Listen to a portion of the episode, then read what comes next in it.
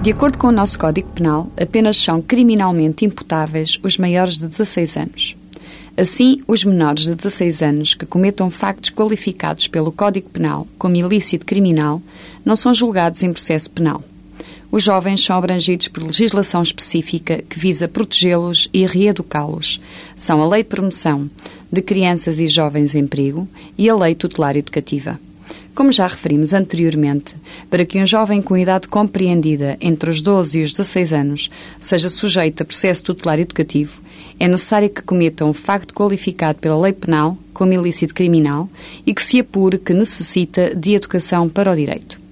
Nestes processos tutelares educativos, sempre que o Ministério Público entenda que deve ser aplicada ao jovem em causa uma medida de internamento em centro educativo, deve ser realizada uma avaliação psicológica ao jovem para se determinar da necessidade de educação do mesmo.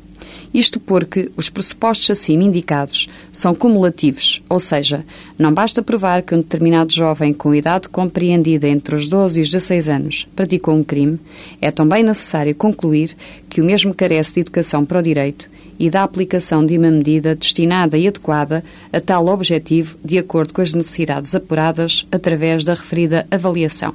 Sempre que seja de aplicar uma medida de internamento em centro educativo, é necessário realizar audiência de julgamento, a fim de se produzir prova e se provarem os factos cometidos pelo jovem e sua personalidade.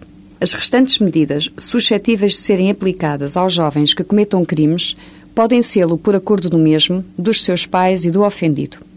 Tem-se assistido, no decurso da audiência, à manifestação de desagrado por parte das vítimas pelo facto de, nestes processos, não poderem formular pedido de indenização ao contrário do que acontece no processo penal.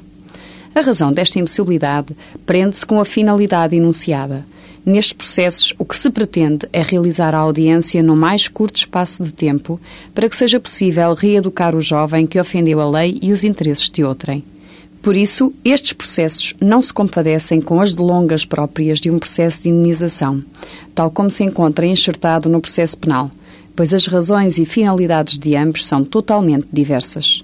Tal não significa que os ofendidos não tenham o direito e não dispunham de ação adequada para exercer o direito de serem indenizados, mas têm que o fazer em ação civil e não no processo tutelar educativo.